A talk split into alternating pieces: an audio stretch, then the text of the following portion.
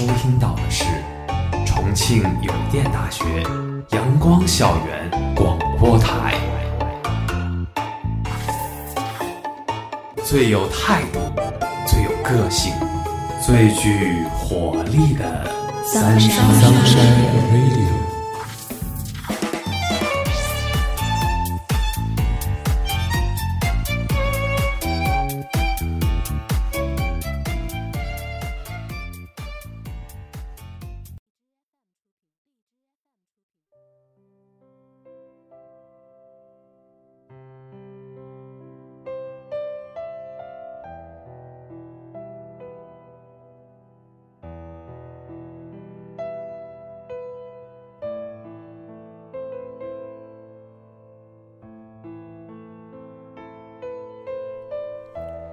各位亲爱的听众朋友们，大家中午好，欢迎收听今天的阳光校园广播台，我是主播荣生，我是主播于成。我们今天的节目是十年漫威。漫威从二零零八年起到现在已经整整十年，这十年的故事，屏幕前生活中很多人提起都如数家珍。十年的时间，漫威宇宙已经走到了第三个阶段，并且为未来更多的故事完美的做好了铺垫。你一说到未来的故事啊，最近漫威官宣与制作奥特曼的日本远古制作公司达成了合作，他们说将会在二零二零年的时候推出漫威奥特曼联动的漫画。其实对于双方而言呢，这样也是共赢。如此一来呢，漫威可以借此进一步开拓日本市场。况且奥特曼这一大 IP 也是家喻户晓的，也可以继续扩大漫威超级英雄的阵容，变得更加有看点。哎，这个地方就不对了。这里我想说的是，漫威并不是想把奥特曼和漫威超级英雄联合在一起。其实真相是这样的，漫威只是帮助日本远古制作公司来出奥特曼的漫画。这其中涉及到的是奥特曼宇宙，并不是漫威的平行宇宙。而且除了漫画之外，漫威可能还会推出与奥特曼有关的图像小说的作品。哇哦，那可是相当期待了呀！我对此还真是不太了解呢。而且啊，我觉得应该没有可能漫威将奥特曼再拍成新的电影，因为这次与远古制作公司合作的并不是漫威影业，而是漫威娱乐。漫威娱乐与漫威影业不同，我们所看到的超级英雄电影都是漫威影业拍的。漫威娱乐主要是研究漫威超级英雄的周边，以及漫威自己旗下的电视剧等等。哇哦，听你这么说，感觉这么复杂呢。我以为就是一个公司斥巨资，然后拉另一个公司来一起做一个大 IP 活动。其实我们也不要因为不能把奥特曼跟超级英雄联合在一起就感到失望，因为漫威它其实是美国的一个公司，而奥特曼的版权是在日本。那么，奥特曼进入了美国的市场以后，我们可以知道这个版权问题得到了一定解决。不知道你有没有看过一部电影叫做《头号玩家》呢？听过，但没有看过。《头号玩家》里面涉及到了很多动漫和游戏的人物。其实当时他们本来想添加奥特曼这个 IP 的，但是因为版权问题，奥特曼就没有添加到这部电影当中。其实啊，很多版权问题确实是容易造成创作的一些隔阂。但是呢，在这样一个多元化的时代。对于远古制作公司而言，也是一件好事，因为当今的远古公司呢，已经早已不复当日。当初在拍摄奥特曼时呢，太过于精益求精，造成了债务堆积，最终被收购。而此次呢，他和漫威合作，无疑是抱上了大腿，重振雄风，也让我们外界翘首以盼。确实，我觉得说不定版权问题解决了以后，奥特曼很有可能产生一些梦幻联动。比如说，你可以想象奥特曼跟哥斯拉打起来的场景吗？哇哦，那画面感真的太强了。其实奥特曼只是漫威的一个外包工作。其实不光是奥特曼系列，漫威也帮助做了星球大战的漫画。这么多超级英雄站在一起混打的感觉，真的画面感十足。就是如果构想奥特曼和漫威超级英雄一起并肩打怪兽，那样的话谁更厉害呢？我也不知道。不过呢，我相信，奥特曼加入漫威这种打破大家常规思维的强行操作，到时候还是要看二零二零年的漫画出来以后，观众会不会买账了。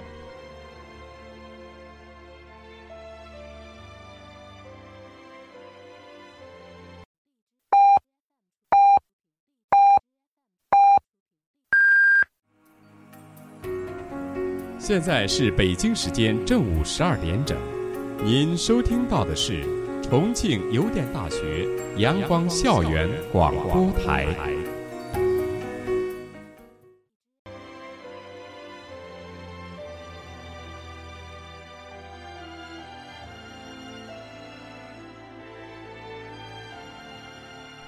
其实对于我们年轻人来说，漫威超级英雄应该是家喻户晓。不知道荣生，你自己最喜欢什么超级英雄呢？我最喜欢钢铁侠。哦，你能说说喜欢钢铁侠的原因吗？他给我留下印象最深的呀，就是十七岁呢毕业于麻省理工大学电力工程系，二十一岁呢便开始掌握数百亿的财产。后来成为钢铁侠，打败了铁霸王、边索等反派，参与并加入了复联。从复联一到复联四，他都牢牢占据重要的地位。而且每次在关键剧情的时候，他总是挺身而出。他的一句 “I am Iron Man” 更是成为了经典当中的经典。他那种战斗力，包括不惜生命的战斗与冒险，非常让人敬佩。就那种英雄感、崇敬感油然而生，让你有一种代入感，不自不觉的就把他当成了一个偶像来看待。嗯，但是这里你可能不知道了，钢铁侠一开始他并不是一个善良的角色哦。真的吗？对啊，他私下里和很多人做军火交易，应该说他是一个军火走私商。这些军火交易害了非常多的人。比如说，复联里面设定的剧情，就是快银和绯红女巫两个人，因为斯塔克的炸弹才落得他们家破人亡的。哦，我想起来了。不过后来呢，斯塔克改变了，并不是因为他突然良心发现，而是因为一次他差点被自己做的炸弹给炸死了，那种死亡濒临的绝点，他才忽然发现了他要改变。但他并不是从此马上变成了一个圣母，而是不再做违法的军火生意，转向了电子科技行业。对啊，钢铁侠最让我感到感动的就是，他并不是因为他的高科技让我对他感觉敬佩，而是他身上所拥有的那种精神。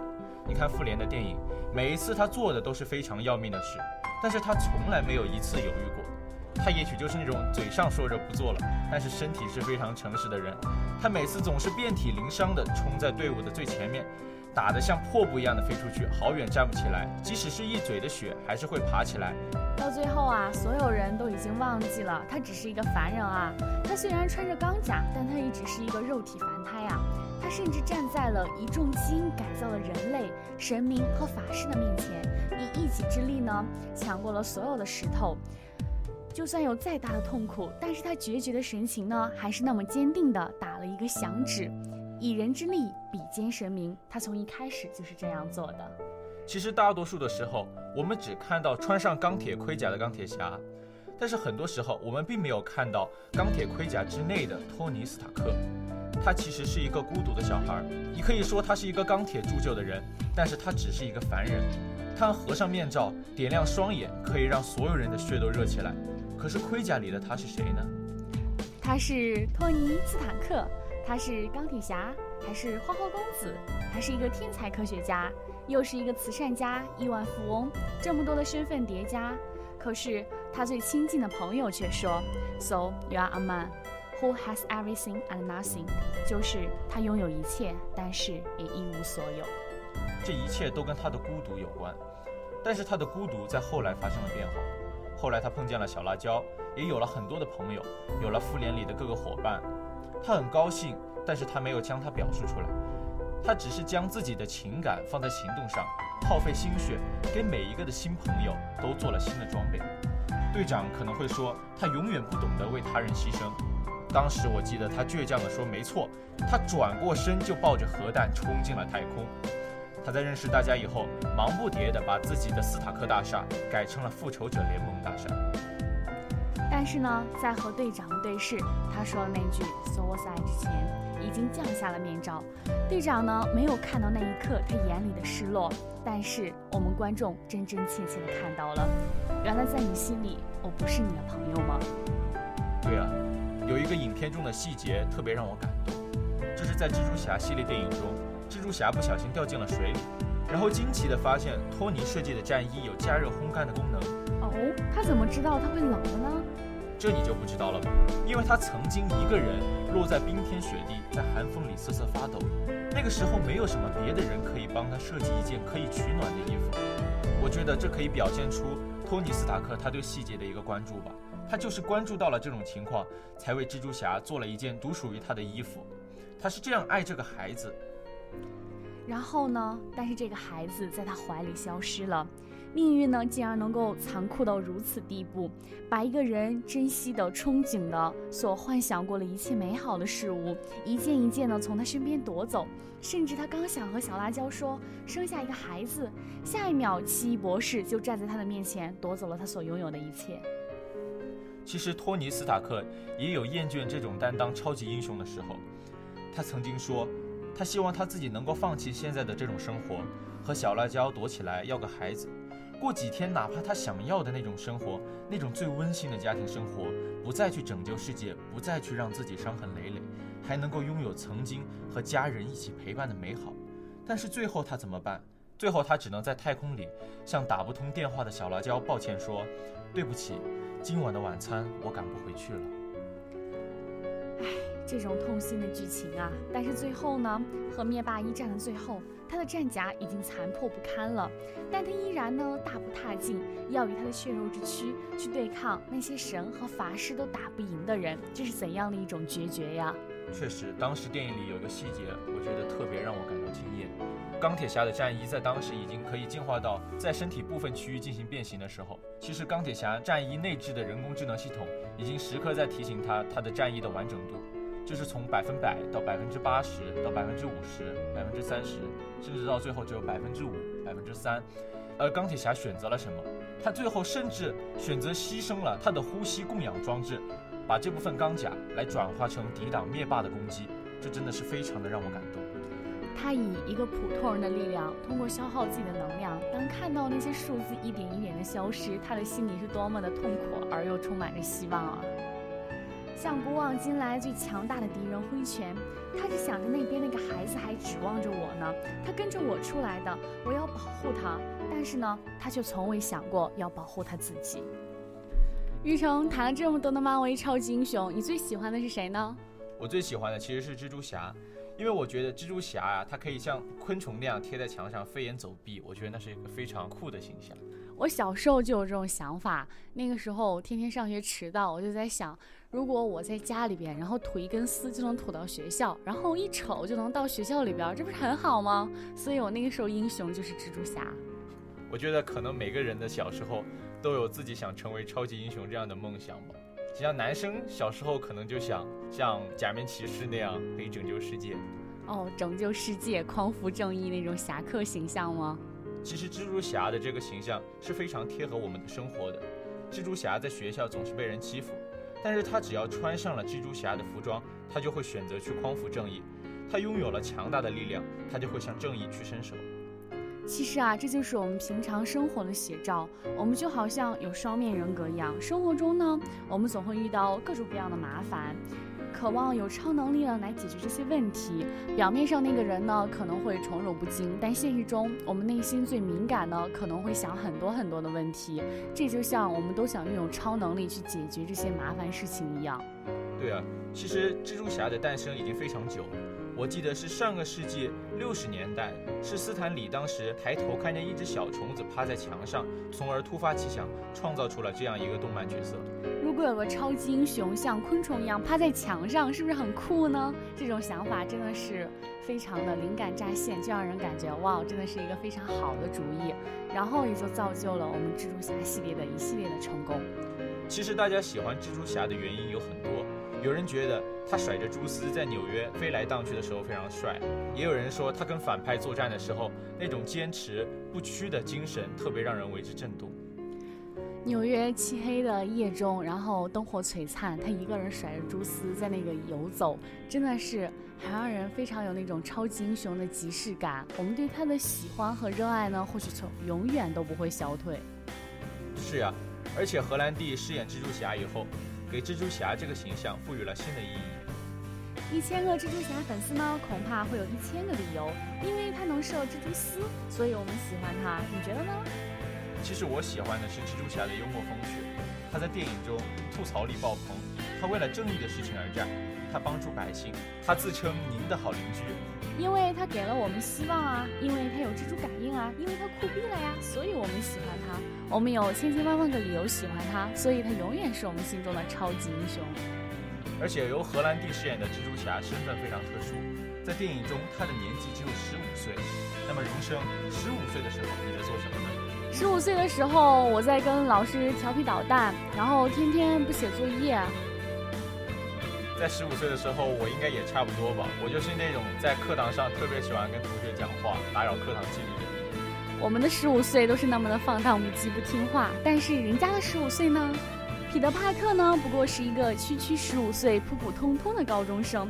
在今天的孩子们呢，有手机、有电脑、有各种各样的娱乐休闲方式，但是在上个世纪六十年代呢，少年们看漫画。蜘蛛侠漫画的第一批读者呢，大多都是十几岁甚至是更低龄的青少年，他们呢因此需要一个更贴合自己性格、生活状态的英雄榜样来出场。对啊，我觉得蜘蛛侠的设定完美的满足了这一点。他的创作者之一斯坦李老爷子就说过，这个角色的创作很大程度上是因为青少年对漫画的需求激增了，而创造一个具有青少年辨识度的角色是非常好的一个选择。除了年轻呢，彼得·帕克也有着许多非常吸引人的特质。尽管呢，他也没法逃脱被孤儿的命运。彼得·帕克呢，仍与大部分家门不幸的超级英雄有着相去甚远的成长经历。他有自己热爱呢，并且擅长的领域。对，他是一个科技宅，也是一个发明家。最初，他的蛛丝发射器和他的制服都是他自己一手来打造的。无论是在战斗中还是在生活中，彼得·帕克是一个喋喋不休玩文字游戏、各种皮的少年段子手。他幽默乐观，喜欢自我吐槽，也喜欢吐槽别人。比深沉严肃的大人英雄更能博得我们这些青年人的青睐。在转变成蜘蛛侠时呢？彼得·帕克经历了痛失本书的悲伤，经历了校园霸凌的折磨，他要头疼生计呀、学业呀、感情啊这种种种困扰我们的问题。这样的成长体验与心路历程呢，让处在青春迷茫阶段、感到孤独不得志的年轻影迷呢，从中仿佛看到了自己的身影，看到了自己的一个折射。对，其实蜘蛛侠是一个非常接地气的超级英雄。他不像很多超级英雄那样看起来完美无缺，没有弱点，可以说他是一个存在很多缺点的正派英雄。而且随着剧情的延伸呢，彼得·帕克的年龄与人生轨迹也一样呢，不断如火车般向前。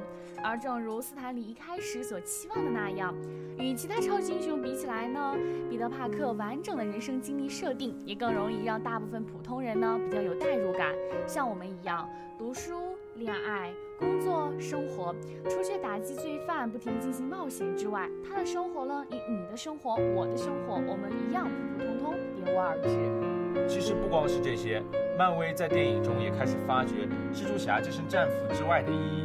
他选择呢，利用自己的能力做一名超级英雄，是蜘蛛侠呢无数次直面内心矛盾后做出的重要决定。其实很多时候他自己也在想，我脱下这身战服。我还能为这个世界带来什么？身为一个凡人，我自己还能改变这个世界吗？也是一个普通人啊，在成长道路上也会遇到经济、情感问题、理想与现实的冲突等等。他还要面对呢，伴随着超级能力而来的社会责任。在复联四当中，我们都知道钢铁侠离世了，而他被认为是钢铁侠的接班人。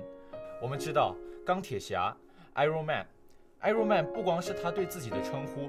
他是钢铁侠，一个拥有钢铁之躯的男人，拥有钢铁一般意志的男人。而由荷兰弟饰演的蜘蛛侠，能否承接这种精神，是一个重要的疑问。不过，这样的疑惑随着影片的发展，正在逐渐的解开。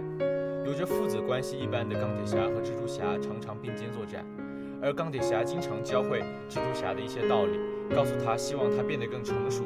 他认为很有可能蜘蛛侠将会成为他的接班人。而蜘蛛侠用自己的行动，很好的回馈了他的期望。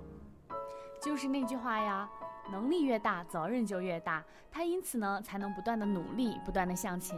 就算没有了那些能力，彼得·帕克呢，也会竭尽全力去做他认为对的事情，帮助尽可能多的人来创造一个完美的世界。他不是一个完美的形象，他会哭，他也有力不从心的时候，也有面对接踵而来失败的时候。他是一个普通人。被生活困住，但是他从来没有放弃。因为他就是我们每一个人，所以我们才会发自内心的喜欢他，他就像在我们身边一样。雨成啊，刚才我们谈了一系列的漫威超级英雄，我又想起来了美队呀、雷神呀、寡姐呀、浩克啊、法师啊这一系列，不知道你对反派英雄是怎么看的呢？其实漫威里的反派英雄有很多，但是我觉得也是很多观众觉得最有争议的反派英雄，应该就是灭霸了吧？其实灭霸是一个纯粹的人，他在复联三中夺取了全部的宝石，打下了那个响指。当全宇宙的人口减少了一半之后，他真的回到了他朝思暮想的那个星球，坐在了那个台阶上，看着太阳日出。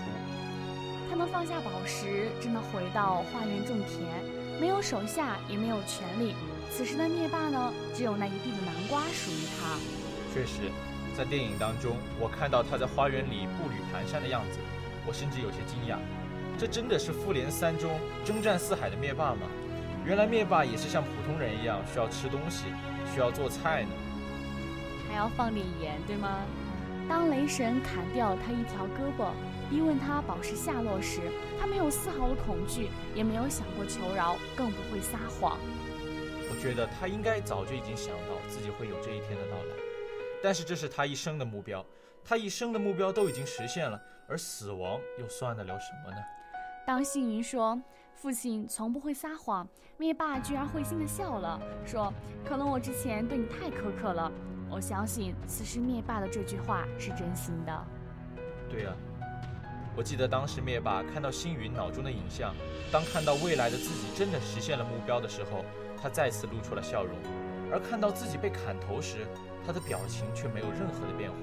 原来他早就已经看透了，这就是他的宿命。他相信他的宿命。当影片结尾的时候，他戴上了空的手套，大声说：“我就是天命。”随后，托尼打了一个响指，看着自己的手下一个个化成灰烬，他再次坐了下来。这和复联三结尾大功告成后坐下在自己小屋前的灭霸是何其的相似啊！对啊，其实，在看影片的时候，我还以为他坐下来要说些什么。不过他什么也没有说，只是在静静的等待自己宿命的到来。我们都说复联四呢是对钢铁侠、美队等初代复联人物最好的交代，其实这又何尝不是对灭霸的交代呢？其实灭霸是一个非常有争议性的反派人物，灭霸并不是仅仅的一个反派。就灭霸一心想要减少全宇宙一半人口这个目标来说，更有利于警醒我们自己。灭霸在电影当中说道：“宇宙秩序的混乱，就是因为全宇宙人口太多而造成的。”其实，这跟地球上现在人口过多的现状又何曾相似呢？的确，就我们现在的现实生活而言，我们有很多的社会问题都是由人口过多造成的。你像住房问题、交通问题，或者是现在整个地球都在面临的资源枯竭问题，与人口的急剧增长息息相关。从这样看来，灭霸身为反派，他的这个目标，是不是更能引起我们的思考？灭霸看到了未来成功的自己。通过谈刚刚的人口问题呢，我们也应该想到未来的我们会是什么样子呢？铁马金戈，功败垂成，灭霸释怀了，我们再也不用那么恨他了。随着自己一步一步的看完漫威系列的，从钢铁侠山洞逃出时，对南恩死去的无能为力。到与美国队长进行内战，十年间呢，钢铁侠成为了全球风靡的超级英雄，高科技的战甲呢也越来越先进，却依然对灭霸的到来而无能为力。这些超级英雄，他们拼搏过，努力过，放弃过，偏执过，他们反省过，成功过，也失败过。但是钢铁侠与其他超级英雄相比，与我们更相似，更像我们这一代人。我想，许多人年轻的时候。应该都对这个世界放过豪言壮语吧，可是后来我们都输给了现实，我们无能为力的时候太多了。十年之前呢，我们这个世界高傲的宣战；十年之后呢，再度回首，世界依旧，只是已经迷失的是最初的自己。终究，我们都还是失败了。钢铁侠呢，败给了灭霸；我们败于妥协。唯一不同的是，我们都还活着，希望仍旧在。只是失去的，或许再也得不到了。在漫威电影的十年当中，带给漫威迷的不仅仅是记忆，更多的有一份情感。人们也许在现实中感受不到的东西，可以在电影当中感受到。许多拥有超能力的超级英雄，在我们的现实当中并没有存在，但是超级英雄身上的勇气和力量，是漫威迷热爱而追求的，也是我们所感慨的。因此呢，漫威这十年带给我们漫威迷的呢，不只是一个个鲜活的超级英雄，更是带给我们这一代年轻人的勇气和追求。想必我们每个人的心中都会有一个超级英雄，他们有血有肉，敢爱敢恨，他们勇敢正直，不畏困难和邪恶，支持正义，拥有力量，这才是漫威迷的记忆，更是他们的情怀。也许很多我们熟悉的超级英雄即将要离开了荧幕，但是超级英雄身上的精神并不会谢幕。所谓心中有正义，心中有感情，每个人都是自己的超级英雄。让我们一起期待漫威的下一个十年吧。说起来，我们关于这个电影的思考了，接下来我们就说一说我们最喜欢的演员吧。我最喜欢的演员应该就是在复联当中最核心的人物了，他就是钢铁侠。钢铁侠的扮演者是小罗伯特·唐尼。他在荧幕上成为最具魅力的混球之前，并不是一个正能量的人。他在六岁的时候就被父亲带坏。回忆那段往事的时候，他自己曾说。我就像一个胡作非为的孩子，迷失在毒品里，浪费了太多青春在与毒品斗争中，我感到甚是遗憾。但是浪子一段回头，就是他开始创造奇迹的时刻。小罗伯特·唐尼这种敢于回应过去的一种勇敢，正像我们喜爱超级英雄的特质一样。就像曾经有人说过的。好勇斗狠呢，是从原始时代就已经写进我们人类基因的性格特质，所以人类天生是热衷于战争的。但战争呢，毕竟风险太大，于是呢，我们转而求其次，把热情呢投放在运动上了。若懒于运动怎么办呢？那只好把一腔热血奉献给虚构出来的维护世界和平的超级英雄们。每一个生命都是独一无二的，每个人都有一个超级英雄一般的梦想。而要成为超级英雄，我认为不一定要像电影那样成为力量爆棚、科技感爆棚的战士，只需要活出独一无二的自己。只要能有独属于自己的正能量，我相信每一个人都能成为英雄，生命也算是活出了意义。抛去漫威呢，那酷炫的特效，在文化输出和童话上，漫威可以说做到了前所未有的高度，把这十九部电影呢形成了一个整体。我觉得只有漫威这样伟大的公司，才可以把十九部电影做在同一个世界线里面，而且还把每个故事表达得如此完整。众所周知，如今自媒体如此丰富，电影对文化的传播是巨大的。而电影中展现的文化与道德观、价值观是最难被不同民族和不同信仰的人所接受的。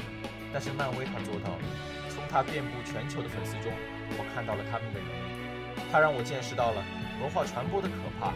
和道德观、价值观的童话效应，在电影的潜移默化中，越来越多的人呢接受了美国式的英雄主义，感受到了美国式正义应该有的一面，也潜移默化地认识到了美国文化，学会了美国式的幽默。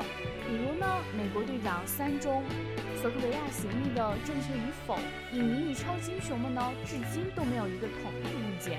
其实不光是《美国队长三》，很多漫威的超级英雄电影的影评下。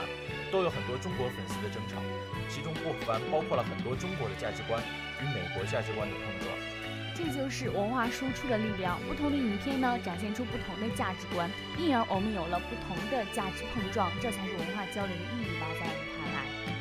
其实刚刚你从《美国队长三》中提到的，我们也可以这样想：从美国近十年在中东的所作所为，索科维亚协议更显得真实而戏剧了。